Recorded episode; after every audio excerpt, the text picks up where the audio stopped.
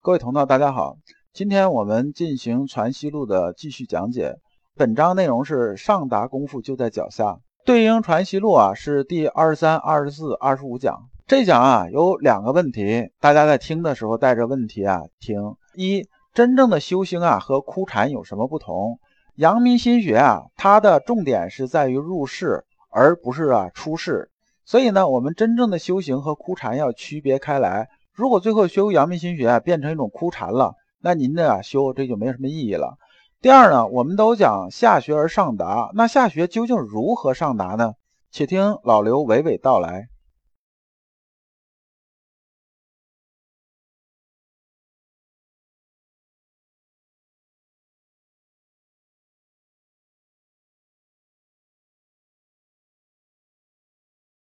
陆程啊，问先生，我这平常修心的时候，我觉得修的啊挺好，比较静的时候，心态比较平和的时候，我觉着一切都 OK。你讲这东西，我也都能践行得了。但是呢，我突然遇着事儿的时候啊，我这个一冲动一怎么着的，这就不是那意思了。他讲的意思，其实我们修心经常能碰到，比如说我们平常是很理智的、很 OK 的、很温文尔雅的，是不是？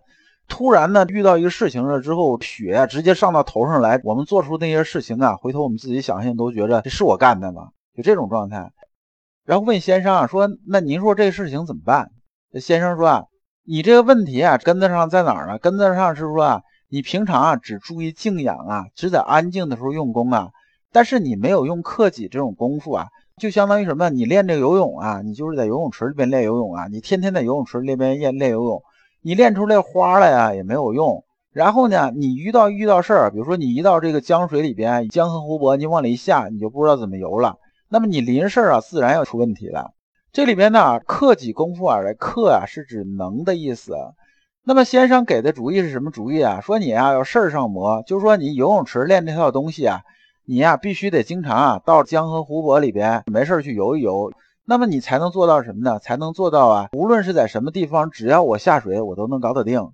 也就是说呢，我们在出事儿的时候，把这事儿能搞得定。举个例子啊，老刘以前是做人事的，就做 HR 的嘛，经常碰着啊员工啊职业生涯规划这种事情。你比如说有一员工啊，他在一个公司啊待一段时间之后啊，他就觉得这公司啊确实哎很不舒服，很怎么样怎么样，然后他就离职了。离职之后呢，他换了家公司，又待了段时间，又不 OK。那么最后呢，他说，哎，还是公司的有问题。结果跳来跳去，可能跳了很多家公司，最后呢，还是啊，稳定不下来。那么这种原因呢，往往啊，就是你自身呢是有毛病的。这个毛病呢，你如果不改的话，换家公司还是一模一样的问题。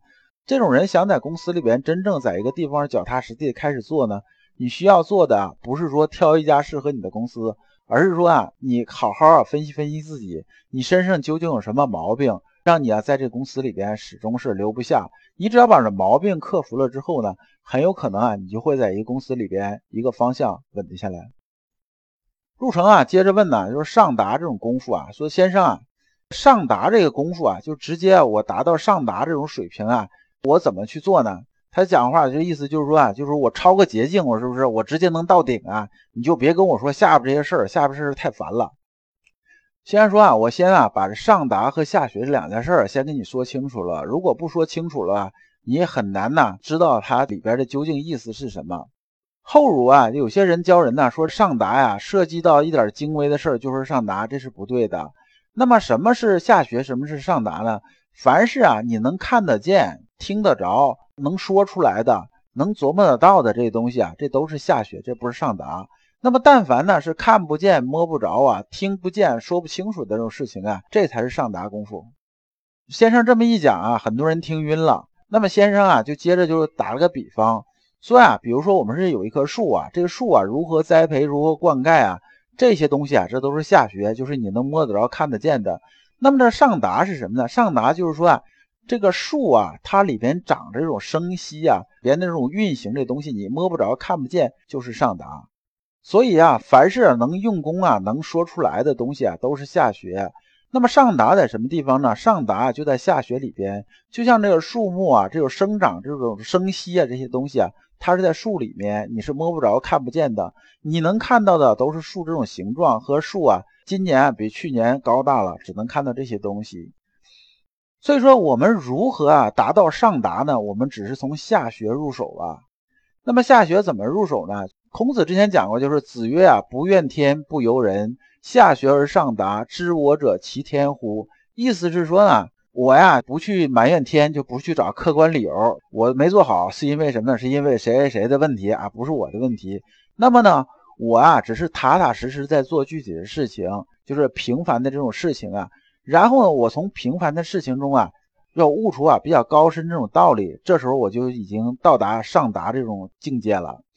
那么这个事情啊，就是我说呀是说不明白的，就是我悟到的东西啊，我跟你说是说不清楚的。那么你只能自己啊在做事中把这东西悟出来。所以孔子说呀：“知我者其天乎？”说啊，真正能理解我人大概就是只有老天了吧。